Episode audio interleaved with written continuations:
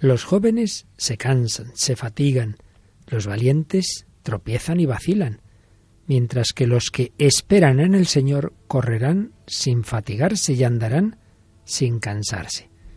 Así decía el profeta Isaías, y así sigue cumpliéndose muchos siglos después. Hoy hablamos de la esperanza como virtud teologal. ¿Nos acompañas?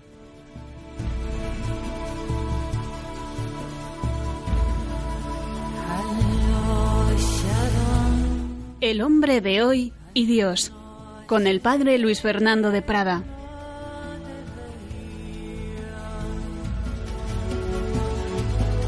Un cordialísimo saludo, querida familia de Radio María, y en cuanto equipo del programa del Hombre de Dios, Santo y Feliz Año Nuevo, puesto que es el primer programa que hacemos en directo en este año 2018. Todos somos peregrinos, vamos peregrinando hacia la orilla de la eternidad, siguiendo la estrella, como los magos siguieron esa estrella que les llevó a Jesús. Es una escena no solo para ese tiempo navideño, sino para toda nuestra vida.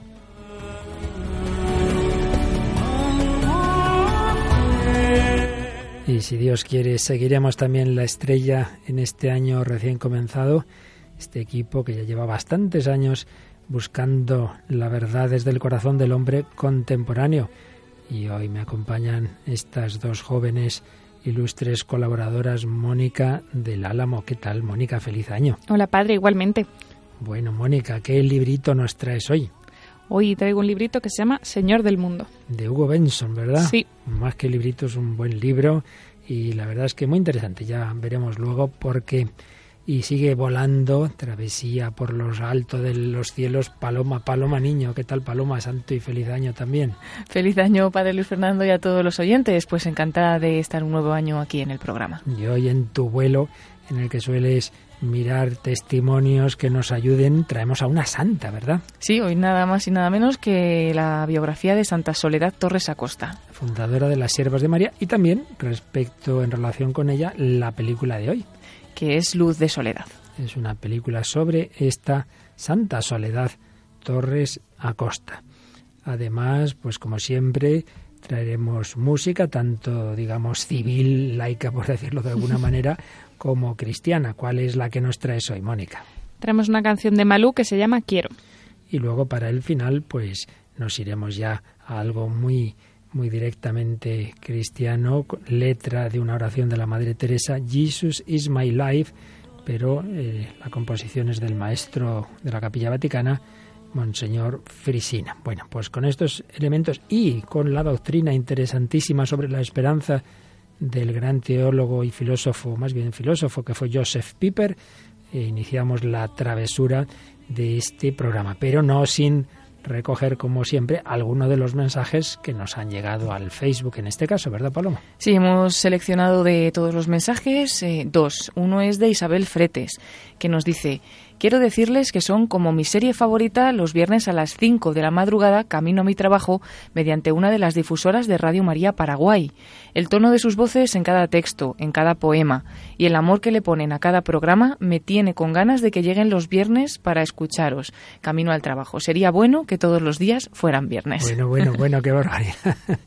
los viernes a las 5 de la mañana con ese deseo de como cuando de pequeños esperábamos en efecto que llega, llega ya la serie predilecta. Pues nos alegra mucho allí en Paraguay acompañaros en esos momentos. ¿Y algún otro? Sí, tenemos el comentario de Hugo Max Cutillas que nos dice saludos y bendiciones desde Managua, Nicaragua. Yo siempre escucho su programa y lo disfruto mucho. Les agradezco por todo lo que he aprendido.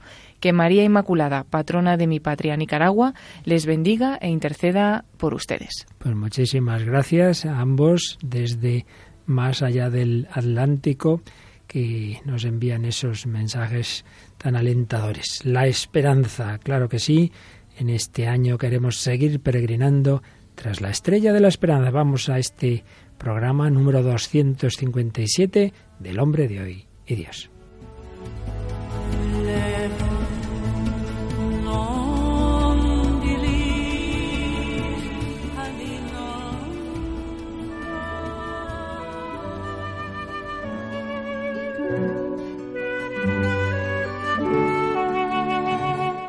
Esa fiesta tan importante de la Epifanía, la manifestación de Dios, ese Dios que nació en Belén y que se ha ido manifestando progresivamente a María y a José, a los pastores, a los magos, a Simeón y Ana, y luego ya en la edad adulta Juan Bautista, aquellos que estaban en las bodas de Caná, etcétera esa manifestación, esa epifanía es muy importante, porque de qué hubiera servido que el Hijo de Dios hubiera hecho hombre si no hubiera llegado a manifestarse y comunicarse a todos los hombres. Por eso, esa escena tan entrañable de los que llamamos los Reyes Magos no solo es para ese tiempo navideño, no, no, no. Es una escena que representa lo que debe ser el camino de todo ser humano buscando la plenitud de la verdad Muchas veces reflexionó sobre ella Benedicto XVI y veía que en esos hombres que partieron hacia lo desconocido están unos hombres de corazón inquieto, hombres movidos por la búsqueda inquieta de Dios y de la salvación del mundo. Querían saber si Dios existía, dónde está, cómo es, si Él se preocupa de nosotros, cómo podemos encontrarlo. Esa su peregrinación exterior era expresión de su estar interiormente en camino, de la peregrinación interior de sus corazones. Eran hombres que buscaban a Dios, estaban en camino hacia Él, eran buscadores de Dios. Esto debíamos serlo todos nosotros, buscar a Dios. Y seguía diciendo, el corazón inquieto es el corazón que no se conforma en definitiva con nada que no sea Dios, convirtiéndose así en un corazón que ama. Nuestro corazón está inquieto con relación a Dios y no deja de estarlo, aun cuando hoy se busque con narcóticos muy eficaces liberar al hombre de esta inquietud.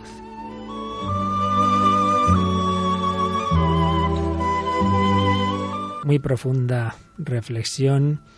El corazón del hombre está inquieto. Es verdad que hay narcóticos cada vez más eficaces, para que uno no piense en esas cosas trascendentes, que se conforme con los placeres de este mundo, con las ocupaciones terrenas, sí, sí, pero aún así el corazón no deja de estar inquieto porque siempre buscamos más, buscamos una plenitud, buscamos una felicidad, buscamos una eternidad. Lo asombroso, seguía diciendo en algunas de sus reflexiones sobre este misterio de la Epifanía Benedicto XVI, lo asombroso no es que el corazón del hombre esté inquieto por Dios, lo más asombroso es que el corazón de Dios está inquieto con relación al hombre. Dios nos aguarda, nos busca, tampoco Él descansa hasta dar con nosotros. El corazón de Dios está inquieto y por eso se ha puesto en camino hacia nosotros, hacia Belén, hacia el Calvario, desde Jerusalén a Galilea y hasta los confines de la tierra. Dios está inquieto por nosotros, busca personas que se dejen contagiar de su misma inquietud, de su pasión por nosotros personas que lleven consigo esa búsqueda que hay en sus corazones y al mismo tiempo que dejan que sus corazones sean tocados por la búsqueda de Dios por nosotros. Corazón inquieto del hombre, corazón inquieto de Dios, el hombre que busca a Dios, Dios que busca al hombre. Pues eso es lo que en este programa una y otra vez reflexionamos, el hombre necesita de Dios y Dios ha querido, por amor, no por necesidad en sí mismo, pero sí por amor, también necesitar del hombre. Se producirá el encuentro, por parte de Dios no falta. Él ha hecho su viaje del cielo a la tierra. Hace falta que cumplamos el nuestro.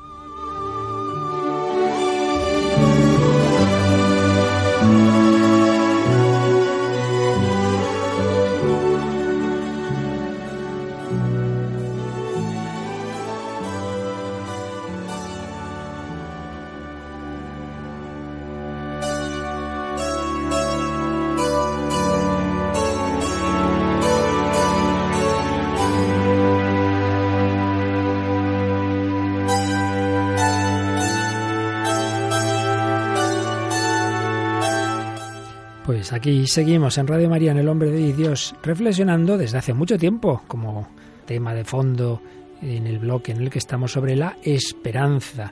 Hablamos al principio de la esperanza como actitud de todo hombre. Todo hombre siempre espera algo mayor, algo más grande. Hablamos de las distintas posturas que ha habido en la historia sobre este tema.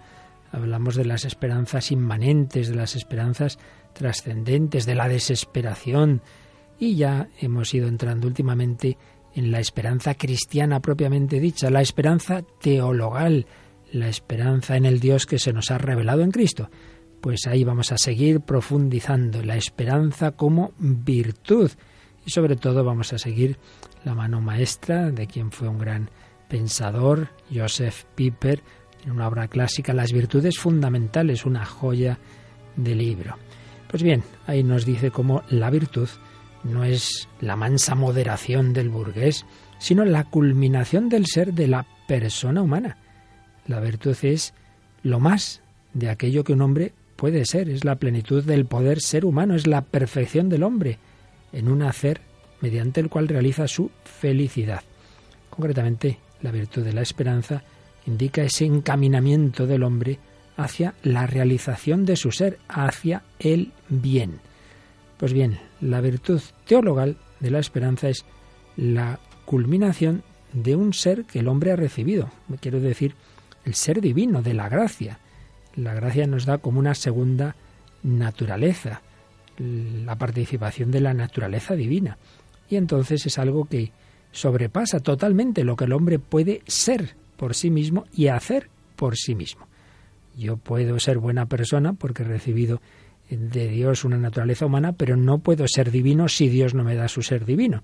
Y análogamente yo puedo hacer virtudes humanas, puedo ejercer ejercitar actos de las virtudes humanas, las virtudes que han estudiado los filósofos griegos sin, sin conocer el cristianismo, pero yo no puedo hacer un acto de fe, de esperanza, de caridad si no tengo la gracia de Dios, si no recibo ese empujón de Dios. Pues de eso estamos hablando ya, ya no simplemente de esa actitud genérica, eh, que es la esperanza que está en todo hombre, sino ese deseo confiado hacia una plenitud y una felicidad que no le corresponden en sí misma a la naturaleza del hombre, sino que ha sido el gran regalo de Dios, que, que se nos da a sí mismo, que yo pueda disfrutar del ser divino, que yo pueda participar en ese ser, como dice la segunda carta de San Pedro 1.4. Nos ha cabido en suerte esa participación de la naturaleza divina. Esa virtud teologal tiene su origen, por supuesto, en Dios, pero ya más en concreto en ese ser divino que recibimos, que llamamos la gracia, que normalmente pues es a través del bautismo donde se nos da ese, ese nuevo ser, por así decir, el ser divino, la participación de la vida divina. Tiene como objeto, objeto inmediato, pues a Dios, la felicidad sobrenatural en Dios, conocer a Dios de forma sobrenatural, aquí en la oscuridad de la fe y luego tras la muerte en la gloria cara a cara. Y es sólo por la revelación que podemos saber todo esto. La esperanza es una actitud de todo viviente, ya lo decíamos, en cuanto eh, un aspecto, digamos, genérico, humano, por la esperanza el hombre de corazón inquieto se esfuerza en alcanzar algo grande, pero la esperanza teologal nos dice que sí, que sí, que eso es posible por la gracia de Dios y además mm, algo grandísimo, lo infinito, podemos alcanzar a Dios. Pero, señala Piper, que esta gran virtud teologal tiene que ver con dos virtudes que esas en sí mismas son humanas, aunque también la gracia las eleva, la magnanimidad y la humildad. El ímpetu auténtico de la esperanza natural desemboca en esa virtud de la magnanimidad y la humildad, por su parte, es como la barrera protectora y la canalización de esa desembocadura. ¿Qué es la magnanimidad? Es una virtud en nuestra época muy olvidada es eh, la tensión del ánimo hacia las cosas grandes. Magna, magnanimidad, ánimo grande. Que uno no se conforme con cuatro cositas. No, no, yo quiero, yo quiero hacer pues todo lo que se pueda.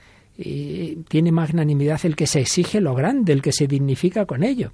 Esta virtud tiene su raíz en la confianza intrépida eh, en las altas posibilidades de la naturaleza humana que nos ha dado Dios, admirablemente creada y más admirablemente aún restaurada por la redención. La magnanimidad se apodera del impulso de la esperanza natural y lo conforma con arreglo a la realidad del, del, ser humano, dice Santo Tomás de Aquino, que es el ornato de todas las virtudes, esa grandeza de ánimo. En el terreno de lo ético se decide siempre por la mejor posibilidad del poder ser, no algo buenecillo, lo mejor. Esto me trae a la mente de las espiritualidades que más conozco, la de San Ignacio, la mayor gloria de Dios, lo que más conduce, siempre el más. San Ignacio era un hombre magnánimo. Pero la magnanimidad debe ir unida a la humildad, porque si no a veces uno se cree más fuerte y que puede hacer más de lo que realmente puede y que Dios quiere, y se puede meter en líos por entender mal la magnanimidad y por falta de humildad. La humildad no es no es pues uno así como que tenga una baja autoestima, para nada, tampoco es una actitud externa, eh, ni, ni ante todo un modo de relacionarse entre sí los hombres, sino primariamente la actitud del hombre ante Dios. La humildad es la verdad, la verdad es que somos muy pequeñitos. Entonces hay que reconocer que hay una distancia infinita entre el creador y la criatura, reconocerlo, admitirlo y no, y no agobiarse por ello, al revés. Decía Gertrude von Lefort que, es la dignidad propia del hombre ante Dios, la humildad. Y la dignidad del hombre como ser dotado de espíritu está en un conocimiento adecuado del ser en actuar con decisión libre, sometiéndose a la realidad. Humildad es norma negativa de la esperanza natural, nos dice, oye, no pretendas ni esperes más de lo que realmente Dios te ha prometido y de lo que puedes, pero siempre unido a la grandeza de ánimo. Son como dos ruedas que deben ir muy unidas y si no el carro se puede volcar. Magnanimidad y humildad. Y si, y si fallan y se empiezan a, a flaquear, pues también van a hacer mucho daño a la esperanza. Bueno, seguiremos con estas reflexiones de Joseph Piper tan interesantes, eh, pero vamos a pasar, Mónica, a esa obra que hoy nos has traído, que nos permite recordar algo. La esperanza teologal eh, a nivel personal, a nivel individual, su objeto es contemplar a Dios, llegar al cielo, salvarse, diríamos, esa contemplación de Dios. Pero no nos olvidemos de que existe también una esperanza comunitaria de los cristianos, una esperanza de toda la Iglesia, esa segunda venida de Cristo, la parusía, ven Señor Jesús. Y por ahí me parece que va esta gran obra que hoy nos traes. Sí, como decíamos, es la obra Señor del Mundo, que es eh, de R.H. Benson, que era el hijo del arzobispo de Canterbury, que también se, evidentemente se apellidaba Benson. Y, y, la verdad es que esta fue una de las conversiones más impresionantes dentro del, bueno, del mundo católico, pero en, el mundo anglicano, ¿no? Pues después de Newman dicen que es una de las que más conmocionó que el hijo del arzobispo de Canterbury sí, sí, bastante fuerte. entra al catolicismo, que también era sacerdote. Y, y, bueno, pues esta obra es una distopía. Hemos traído algunas veces unas de estas obras que lo que hacen es pues recrear un ciencia ficción, pues un mundo futuro en el que, digamos, exageran algo del, del hombre eh, como, sí, algo que predomina en el hombre del futuro, ¿no? Pues un mundo feliz, 1984. Y en este caso, y bueno, lo curioso de las distopías es que tienen muchas un mm, tinte profético, ¿no? Como mm, que dices, pues qué exagerado, qué exagerado, pero nuestra sociedad se parece bastante, ¿no? Y en este caso, pues es una sociedad eh, laicista, sin Dios, pero de alguna manera que se dan cuenta de que como el hombre no puede vivir sin adorar, ¿no? Pues tienen que adorar al propio hombre. Entonces, una especie de religión de la humanidad, una eh, que está pues muy sustentada por la masonería y que digamos se acaba centrando en una persona, una persona que es el, le nombran el presidente de, de Europa, que le van a llamar Felsenburg. Sí, esto que dices a nivel literario es lo que vimos a nivel filosófico, dedicamos varios programas a Comte, la religión de la humanidad. Y es impresionante que tanto lo que pensó Comte como lo que hoy nos traes, pues ciertamente uno ve muchas cosas hoy día y de hecho el Papa Francisco ha recomendado bastantes veces esta obra los papas la verdad sí sí mm. eh, la verdad es que vale la pena ¿eh? vale la pena yo la leí de joven me impresionó mucho pero la entiendo cada vez más porque se está cumpliendo lamentablemente muchas cosas que aquí se cuentan sí hemos seleccionado dos, dos fragmentos del final uno que le ocurre eh, a la mujer de uno de los protagonistas. Uno de los protagonistas es Oliver Brandt, que es un parlamentario de, Inglaterra de este momento. Y él, eh, pues resulta que, bueno, pues son una familia muy convencida, un matrimonio muy convencido de, pues, esta religión de la humanidad, de que es muy importante huir del, del cristianismo y de todo lo que, lo que ha implantado en el mundo pero resulta que su madre pues sí que ha sido católica desde siempre. ¿Nos explicas un poquito más en qué consistía esa religión humanitarista? ¿Por qué quieren sustituir al cristianismo? Sí, pues porque están, eh, ven que el, que el cristianismo eh, ha hecho al hombre de alguna manera eh, Sí, o sea, el creer en Dios le ha hecho inútil, de alguna manera le ha hecho atrofiarse y entonces deciden erradicar todo esto, todo lo que lleve al catolicismo, las virtudes las cambian de nombre eh, y empieza incluso a haber persecución, al principio muy ligera, les, les quitan de los órganos de gobierno a los católicos, a los cristianos, pero luego ya empieza a ser como más directa y más... Y es como una religión digamos, del humanitarismo solidario, de tantas ONGs, que líbreme el cielo de, de, atacar a muchas que son muy buenas, pero que, en efecto aparece como esa mentalidad, sí, sí, seamos buenos, pero sin Dios, ¿verdad? Sí, con, ensalza mucho la paz, ¿no? Lo que es la humanidad, el hombre en lo más natural, pero y la paz, el, lo importante es sentirse en paz. Los oyentes ya empiezan a sonarle cosas que pasan el día, ¿verdad? sí, es súper curioso lo proféticas que son algunas distopías, pero esta especialmente. Sigue, sigue. Y, y bueno, pues eh, la madre de este Oliver Brand, de este parlamentario, pues había sido católica y entonces ella en su lecho de muerte o bueno, cuando se empieza a sentir mal, eh, pide que venga un sacerdote, pero pide que venga un sacerdote, bueno, hay poquísimos ya sacerdotes, hay muchísimas apostasías, y muchos también martirios. Y, entonces, bueno, pues viene un sacerdote a verle, eh, a verla, que es el, el padre Percy Franklin, que es uno de, vamos, el también uno de los protagonistas, y le da la absolución y demás. Y entonces, pues claro, eso es una deshonra, ¿no? Para la familia que le pillan al sacerdote, Oliver Brand y su mujer Mabel, le pillan y bueno, se monta aquí un, una crisis enorme y eh, para solucionarlo, pues Mabel, la mujer de Oliver, lo que hace es eh, ayudarla a morirse, o sea, una eutanasia que está permitida y en teoría tiene que ser consentida por el paciente. En este caso, la, evidentemente la madre no quería morirse, pero ella dice, no, no, si es que en el fondo es lo que quería, ¿no? Entonces... Sí, esto por desgracia también Sí, ¿verdad? También suena. Y bueno, para que veamos también cómo es este personaje de Mabel.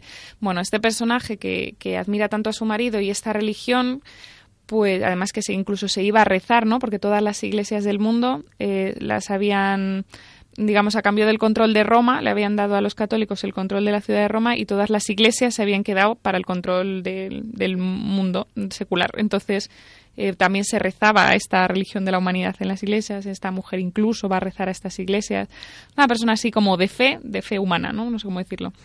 Y entonces, bueno, pues llega un momento en el que ella ve, ¿no? La persecución tan drástica que está habiendo contra los católicos, ve un sacerdote, un niño que han sido martirizados y demás, y esto a ella, pues, dice, pero bueno, ¿y esta religión de la paz dónde está, no? Este, este tal Felsenburg que era como el dios que se habían montado este presidente dice, ¿dónde está? Este es, el defensor de la paz. Entonces entra en crisis todo su sistema y entonces decide huir, se va y decide pues practicar ella misma la eutanasia, ¿no? O sea, acepta irse a un centro de estos que se le aplican y, y entonces, bueno, pues en esta especie de crisis que tiene, hace una especie de, no, una oración, ¿no? De alguna manera a su modo, y es uno de estos fragmentos en los que se ve cómo es su esperanza, ¿no? Se le han acabado todas sus esperanzas humanas, pero ella en el fondo de su corazón, pues sí que siente que, que tiene que, que haber un Dios, ¿no? Y dice, oh Dios, si de veras estás ahí, si es cierto que existes, se corrige y dice, oh Dios, yo sé que no estás ahí, claro que no, pero si estuvieras ahí, sé muy bien que te diría,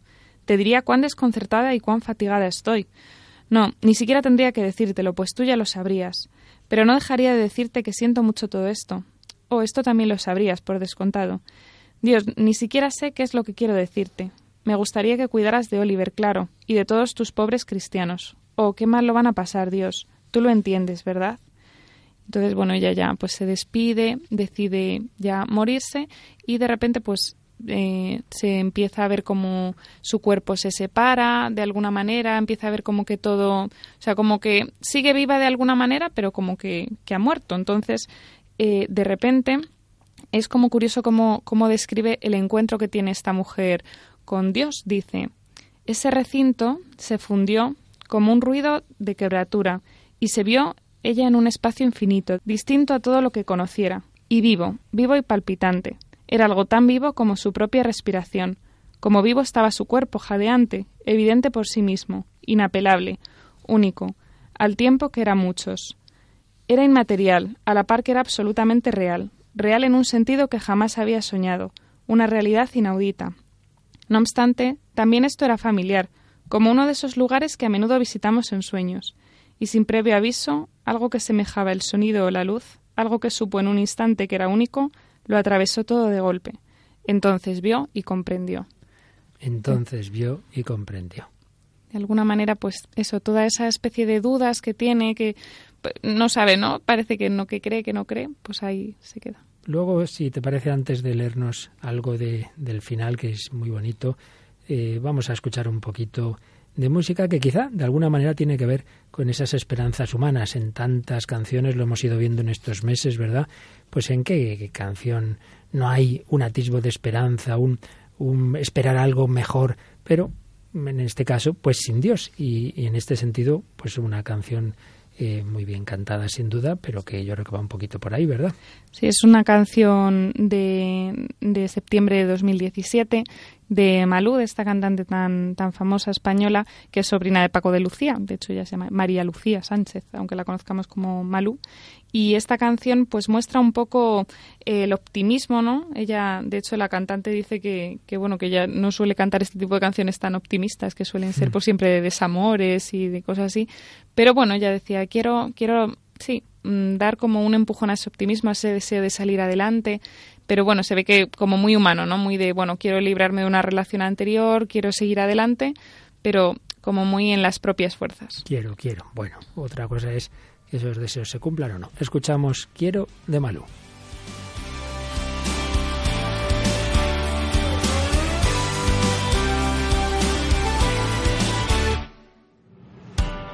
Me marché sin saber si le volveré a ver,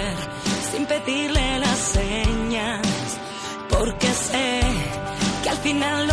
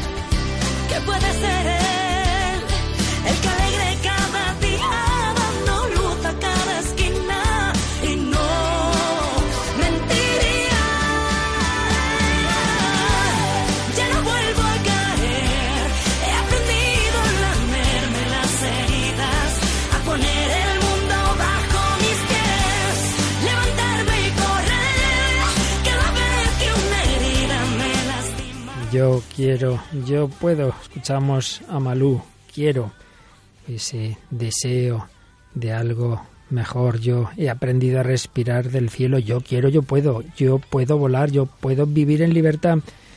Está bien que el hombre haga todo lo que pueda, esa magnanimidad, pero sabemos que luego llegan esos límites y que llegan esas decepciones. Estamos escuchando como Mónica del Álamo nos cuenta algo de esa obra Señor del Mundo, donde la humanidad quiere poner la esperanza en sí misma y sin embargo se encuentra que al final eso se vuelve contra sí misma. Esa supuesta religión de la paz y de la libertad humanitaria se convierte en persecución de los que no creen eso y concretamente persecución de los cristianos, ese que prometía tanto al final, es el espíritu del anticristo. ¿Cómo termina esta obra, Mónica? Pues esta distopía, digamos, llega a su, a su límite, ¿no? De pues que el cristianismo se queda súper reducido, súper los cristianos son perseguidos, hay una nueva ley que, que les, les fuerza, ¿no? A decir si creen en Dios o no y a matarle. O sea, es como que no hay esperanza para la Iglesia, ¿no? La Iglesia, de hecho, hay una afirmación por aquí que dice la, la Iglesia simplemente sobrevivía, ¿no? Pero mm, también se ve la fe de esos pocos que, que quedaban y pues acaba con, con la venida de, de, con la segunda venida de Cristo, con el Apocalipsis. La parusía. La parusía. Y bueno, tiene como dos así escenas eh, en la que eh, se intercala el tunergo, ¿no? Se va como se, se entiende, ¿no? Que se manifestación eucarística, ¿verdad? Sí, de, de Dios y, y, de Cristo y la y luego tiene como una parte de en la que vence al demonio, ¿no? El, señor del mundo que es como que, que, va a su destino, como pone aquí ahora lo, lo leeremos y, y, así es como concluye este mundo, ¿no? Pero con, con la victoria de, de Cristo. Entonces, bueno, se lo ponen en ojos de, de un testigo. Dice, se había detenido y se dio la vuelta, yendo hacia el centro de sus compañeros. Oyendo le pareció un intenso aleteo y el palpitar de los tambores celestiales. Los seis cirios se desplazaron entonces por el espacio, como si fuesen a cortar el acero en esa sensacional suspensión entre el cielo y la tierra. En el centro, la gloria de rayos plateados, la blancura inigualable del Dios hecho hombre. Con un descomunal rugido, se oyó de nuevo el trueno, que retumbaba más allá del círculo de las presencias, tronos y potestades, que eran para el mundo como la sustancia a la sombra, y que no eran sino sombras bajo la cúspide del ser, dentro del círculo de la deidad absoluta. El trueno retumbó entonces e hizo estremecerse la tierra, al fin en el trance supremo de su disolución. Tantum ergum sacramentum veneremum cernuit, se va rezando todo el, o cantando el tantum ergo, y pues luego toca como esta victoria sobre el mal, ¿no? Dice, llegaba pues veloz, más veloz que nunca, el heredero de las edades temporales, el desterrado de la eternidad, el miserable príncipe de los rebeldes, la criatura alzada contra Dios, más ciego que el sol que palidecía, que parecía presentir la catástrofe postrera, menos sensible que la tierra, sacudida por agónicos estremecimientos, acercándose al pasar aún por el último estado de la materia, que se reducía a la sutileza de una creación espiritual. El círculo de naves que flotaban en el aire rodeaba como aves fantasmagóricas a un monstruo no menos fantasmagórico. Llegaba, acudía al cumplimiento de su fatídico destino, a la par que la tierra se desgarraba y gemía en la lucha de enconados homenajes. Llegaba, y ya la sombra barría del todo la llanura y se desvanecía, y las pálidas alas se alzaron en una contracción, y retumbó la gran campana, y emitió un acorde dulce y prolongado, poco más que susurros en medio del trueno retumbante de la eterna alabanza. Y una vez más, procedenti abutroque comparsit laudatio. Así pasó entonces este mundo y toda su gloria quedó nada. Qué maravilla la victoria final de Cristo. Yo he vencido al mundo. O, en palabras de la Virgen en Fátima, por fin mi corazón inmaculado triunfará. Pues sí, no nos asustemos. Apostasía, persecución de la Iglesia, sangrienta, cultural, de distintas formas, cada vez más perseguidos. Pero la victoria sabemos de quién es. que te ha parecido al leer este libro? Pues me ha impresionado, la verdad, porque eso, el, el modo de intercalar realidades que son tan tan del mundo de hoy es que, que, parecen exageradas, pero es que dices, jo, es que esto lo estamos viviendo. Uh -huh. Y luego, pues toda el, la emoción esa que tiene, digamos, el, el, martirio, ¿no? Incluso aunque da un poco de miedo, ¿no? O sea, que dices, madre mía, es que esto puede llegar a pasar. Hombre, dices, esperas que nunca te pase a ti, ¿no? Pero, pero es verdad que está pasando, ¿no? Y que esto es a lo mejor de otra manera, de otra manera a lo mejor que parece más ciencia ficción, pero que tiene una parte de realidad muy fuerte. Sin ninguna duda. Bueno, pues otro siglo en el que hubo muchos ataques, mucha persecución a la Iglesia de otra manera, eh, fue el siglo XIX y también entonces hubo muchos cristianos que pusieron su esperanza en Jesucristo y que a pesar de las dificultades, y precisamente en esas dificultades, en esa fragilidad humana, pero confiando en la gracia de Dios, poniendo la esperanza en Jesucristo, hicieron obras de magnanimidad, como recordábamos antes. La esperanza teologal va unida a la humildad, yo soy pequeño y pobre, pero también a la magnanimidad, confiando en Dios, Dios puede hacer obras maravillosas. Y es lo que hoy nos va a contar Paloma Niño, recuerdo que estamos aquí en El Hombre de Dios, Mónica del Álamo, Paloma Niño y un servidor padre Luis Fernando de Prada, hablando de la esperanza. Bueno, Paloma, cuéntanos qué hizo Dios en esa mujer que conocemos como Santa Soledad Torres Acosta, fundadora de las Siervas de María. Pues vamos a contar un poquito su vida, ¿no? Desde su nacimiento. Eh, nació en España, en la calle de la Flor Baja, ahora es la Gran Vía. O sea, en Madrid. En Madrid, en Madrid. Manuel Torres y Antonia Acosta, sus padres, ambos eran también madrileños, y fruto de este matrimonio nacieron cinco hijos. La segunda de ellas, pues es la que hoy es conocida como Santa María Soledad Torres Acosta, aunque nombre de pila fue Manolita. Era una niña pequeña, débil y enfermiza y por ello sus padres se preocupaban mucho por ella y se volcaban en cuidados. La bautizaron el día 4 de diciembre del año en que nació, nació el 2 de diciembre, a los dos días fue bautizada en 1826 y recibió el sacramento de la confirmación el 16 de enero de 1828 cuando apenas tenía un año. Los años de su infancia transcurren en el anonimato, como cualquier familia humilde. Sus padres pues eran personas de virtudes cristianas, de gran amor a todo lo que tenía que ver con la religión, de una gran piedad mariana y de esa manera pues también educaron a sus hijos. Desde pequeña Manolita manifestó una gran devoción a la Virgen de los Dolores, que también se fomentó porque le cuidaba una tía que tenía un lienzo que representaba a la Virgen de los Dolores y es la misma Virgen que estaba en la portería del convento de las Dominicas Reales, muy cerca de su casa y pues esas cosas eh, ayudaron a configurar esta devoción que tenía por la advocación de la Virgen Dolorosa y que luego se reflejó en su nombre de religiosa, ¿no? que se llamó Soledad. De su juventud eh, nada sabemos especialmente, solo que tenía una clara inclinación a ser toda de Dios. Pidió ingresar en las Dominicas Reales, es aceptada, pero tenía que esperar a que hubiera una vacante. Manuela esperaba tranquila a la hora de Dios, pero en esa espera Dios entró también en ese camino poniendo al cura de Chamberí como mediación para que se cumpliera su voluntad. El 15 de agosto de 1851 hizo sus votos en el instituto que había iniciado este sacerdote de Chamberí, don Miguel Martínez, bajo la protección y maternal mirada de la Virgen en su asunción al cielo.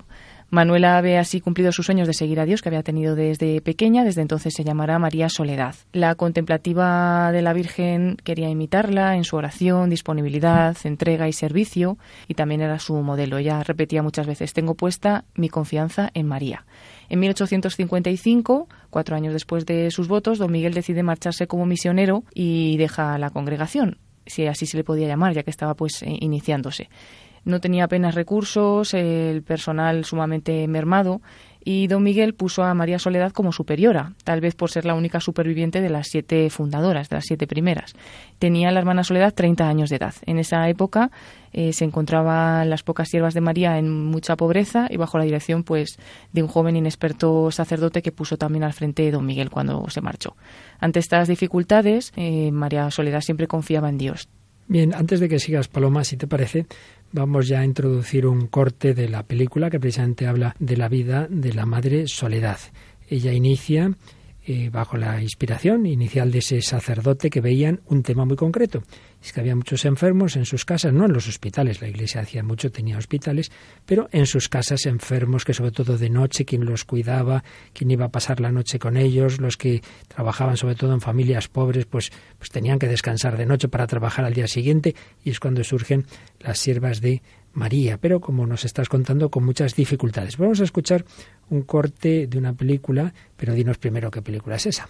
Es la película Luz de Soledad, es del año 2017 y bueno, pues cuenta esta historia, ¿no? De los inicios de las siervas de María y bueno, todo ello con una trama en la que Olga, que es hija única, tiene que encargarse de cuidar a su padre, don Arturo, que es un hombre de carácter duro, que tiene una grave enfermedad y ya agobiada por su trabajo en un bufete de abogados, necesita que alguien le ayude de noche y va a ayudarla la última persona a quien su padre querría ver, que es una monja de estas siervas de María, Sorines, y pues ahí transcurre la película. Sí, la película va conjugando una realidad de ahora, de esta familia que nos acabas de mencionar, este enfermo don Arturo, al que va por las noches a atender una sierva de María que él rechaza al principio, con el recuerdo de cómo fue la fundación. Entonces, en esa fundación escuchamos un diálogo entre la Madre Soledad y una de, esas primeras monjas que está la pobre agobiada en esos momentos que nos decías de dificultades, como hablan en una noche en concreto en que, en que se encuentran. Buenas noches, hermana. Hermana Carmen. ¿Se encuentra mejor? Sí, gracias. ¿Está estudiando? Sí, me lo ha prestado el doctor.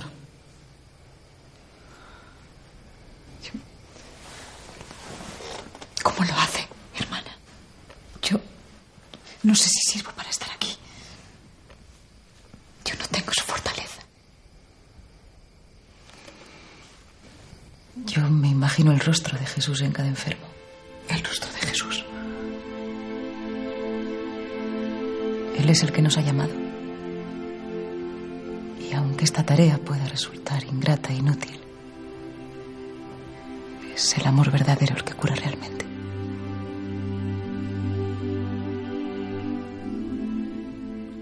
Fragmento de esa película Luz de Soledad que refleja la diferencia entre la esperanza y el amor humano y el sobrenatural.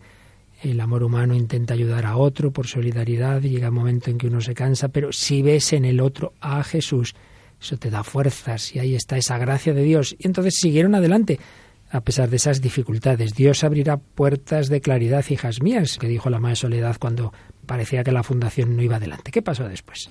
Pues luego ya cuentan también las testigos que ella empleaba muchísimas horas a la oración y bueno, pues aparentemente su vida no tenía un gran brillo ni tenía dotes de, relaciones influyentes y por ello es destituida de superiora general y enviada a Getafe pero entonces el caos fue mucho mayor, la confusión también reinaba y la congregación estaba amenazada para ser, de ser suprimida. Destituido entonces como director el sacerdote que había dejado don Miguel en la dirección, toma de nuevo la dirección el padre Gabino Sánchez Agustino, quien lo primero que hace es restituir a María Soledad en el nombramiento de superiora general pues desde ese momento la congregación se consolida con ella. Ella dedicaba eso, cuatro horas a la oración, muchos desvelos, lágrimas, muchas horas ante el sagrario, pidiéndole a Dios que esa barquilla saliera a flote. Y Dios la escuchó, ella pudo contemplar la expansión de la congregación hasta Cuba y Puerto Rico y con gran gozo recibió también el decreto de alabanza del instituto en 1867 y la aprobación en 1876. Todo ello pues prueba de que había luchado y había vivido orientada hacia lo que Dios quería y le pedía en ese momento en su vida. Dios le regaló también a su sierva a ver cómo sus hijas pues tienen una hermosa casa en la capital de España, en Madrid, donde tuvo origen esta congregación y después de muchos gozos y fatigas y de ver extendido el instituto y muchas fundaciones en la geografía española, Madre Soledad pues ya sintió la llamada del padre a descansar en su regazo y recibir el premio prometido y dejó pues esta tierra el 11 de octubre de 1887, dejando a sus hijas pues un bello ejemplo de entrega y también un testamento espiritual. Ahora vemos ese testamento, pero has hablado de cómo dejó ese ejemplo a sus hijas que en efecto siguen cumpliéndolo y es lo que refleja esta película en esa parte de ficción, pero de ficción, pero que se, que se, que ocurre en muchísimas ocasiones de personas que empiezan a recibir la visita de estas héroes de María, que al principio la rechazan, es lo que hacía este don Arturo de la película, pero vamos a escuchar unos momentos ya de la parte final en que viendo este hombre que lo mal que le trataba la monja y la monja, dale que te pego queriéndole y con paciencia, escuchamos unos diálogos en que aparecen la religiosa, don Arturo, y la hija de don Arturo. ¿Por qué hace todo esto? ¿Por qué sigue viniendo? En su cara veo el rostro del Cristo sufriente. Y no puedo hacer otra cosa más que cuidarle como él lo haría. Con compasión. Con misericordia. Con amor.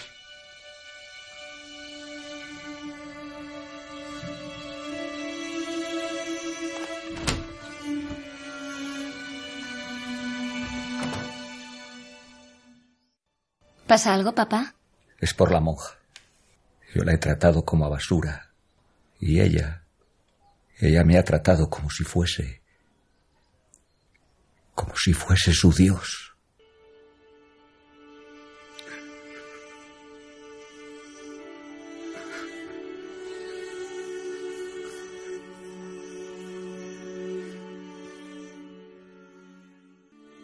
Buenas noches.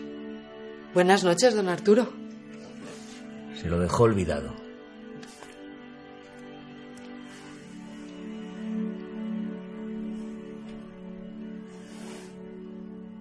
¿Hasta cuándo va a seguir viniendo?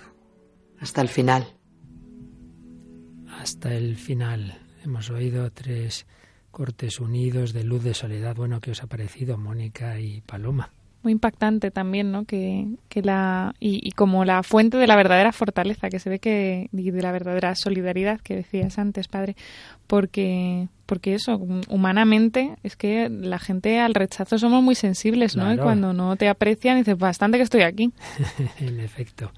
Y sin embargo sigue adelante porque ve el rostro de Cristo en ese en ese viejo cascarrabias. Sí, como el, el amor, ¿no? Pues al final eh, cae, deja caer todos los corazones, ¿no? Hasta los más duros eh, los derrumba y, ahí pues la, hermana seguro que hizo un, gran trabajo y sobre todo como él se dio cuenta que le trataba como, como a Jesús, ¿no? Como hay que ver en el enfermo, en el débil o en los demás eh, a Jesús y hacer lo que hacemos como si se lo hiciéramos a él, pues eso él lo, vivió, aunque ella nunca a lo mejor se lo dijo con palabras. Y lo dice con una expresión que, que la verdad a mí me impactó y la primera vez que, que vi la escena. Dice, yo la he tratado como basura y ella a mí me ha tratado como si yo fuera su Dios. Es muy fuerte, ¿eh? Porque ese ver a Jesús en el otro hace que me trate como si yo fuera su Dios, tratándome con todo cariño, aunque yo le esté diciendo borderías una detrás de otra, que desde luego es tremendo, ¿eh? Si ve la película, pues cómo, cómo la trata de mal, ¿no? Y nada, dale que te pego con su amor. El amor vence. Bueno, pues vamos a escuchar el final porque hay otro aspecto que pasa mucho en la vida de los santos y en muchos fundadores, que no solo encuentran dificultades externas, sino en la propia iglesia y a veces dentro de su propia fundación. Eso lo ha pasado a muchísimos. Bueno, San Juan de la Cruz, Santa Teresa, eh, Santa Rafaela María, San José de Calasanz. Pues también tuvo una monja que la encordió bastante, que, que manejó para que la quitaran, lo que nos decías antes, Paloma, un momento en que la quitan de superior, la ponen a la otra. Bueno, pues vamos a escuchar el, el final de la película, un diálogo entre esta que había desconfiado de la Madre Soledad y las palabras finales preciosas de esperanza, y de espíritu apostólico de Santa Soledad Torres Acosta.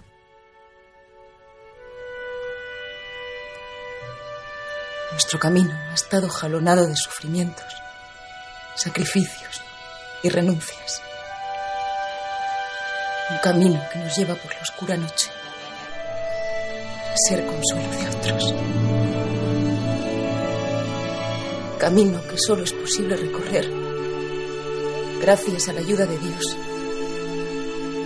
nos manda a aliviar el dolor y la soledad de los enfermos. Ellos son la imagen visible del Cristo doliente. A ellos servimos y serviremos. La sonrisa en los labios y amor en el corazón. Hasta dar la vida si es preciso. Más hábito que la pobreza y sin más afán que dar consuelo y ofrecer misericordia.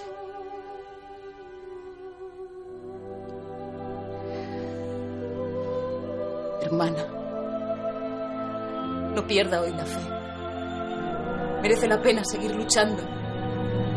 Cruzar los mares de este ancho mundo como ya hicieron nuestras hermanas espera mucho trabajo, Santiago de que el niño Jesús guíe vuestros pasos. Hasta la eternidad. Gracias por todo, madre.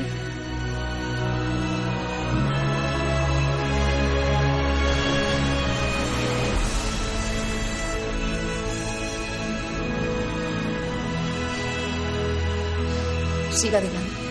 Se lo ruego. Camine. Que el sol se pone. Es hora de salir, encontrarse con el enfermo.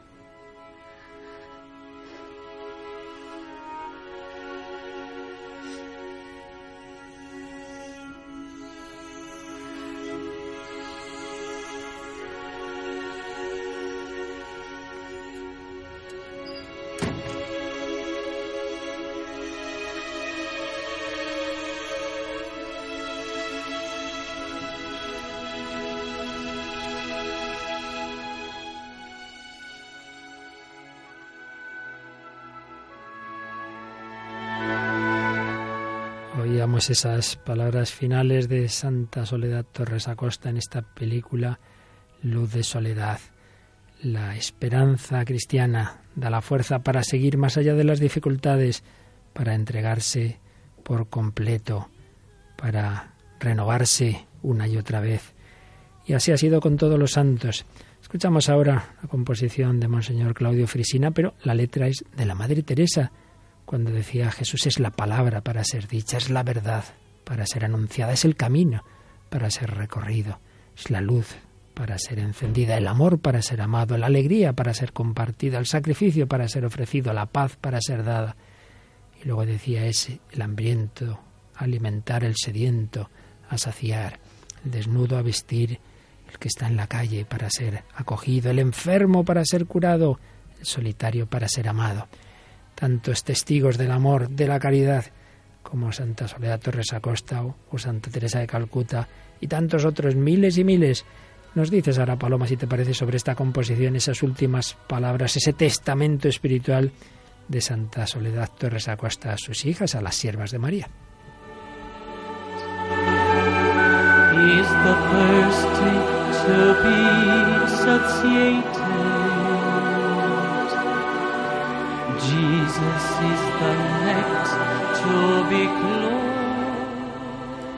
Hijas mías, deseo que seáis testimonios vivos de Cristo en el mundo.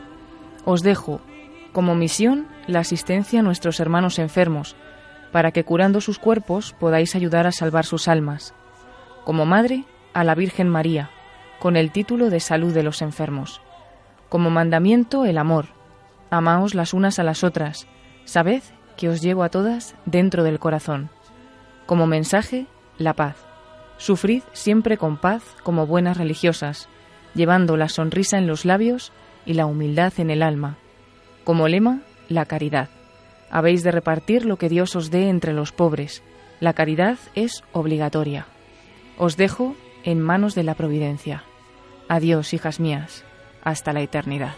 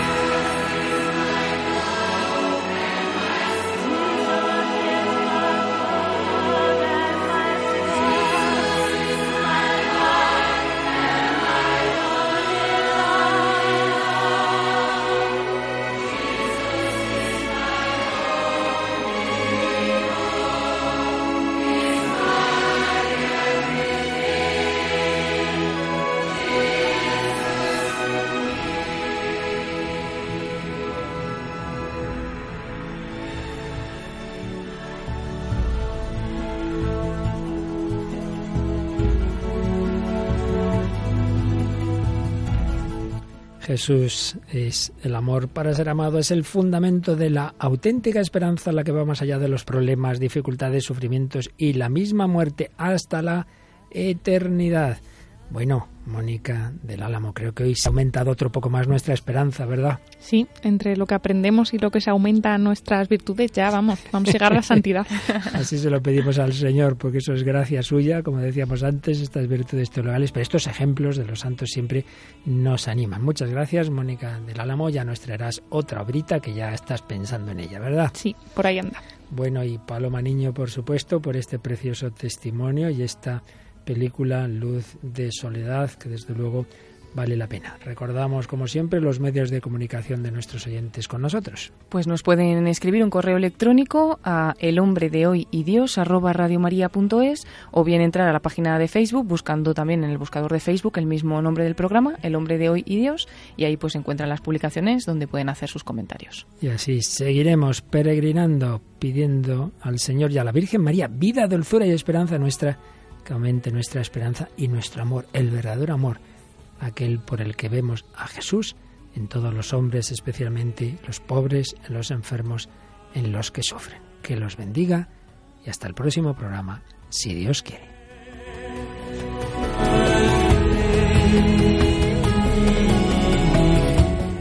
Así concluye El hombre de hoy y Dios, un programa dirigido en Radio María por el Padre Luis Fernando de Prada. Mama.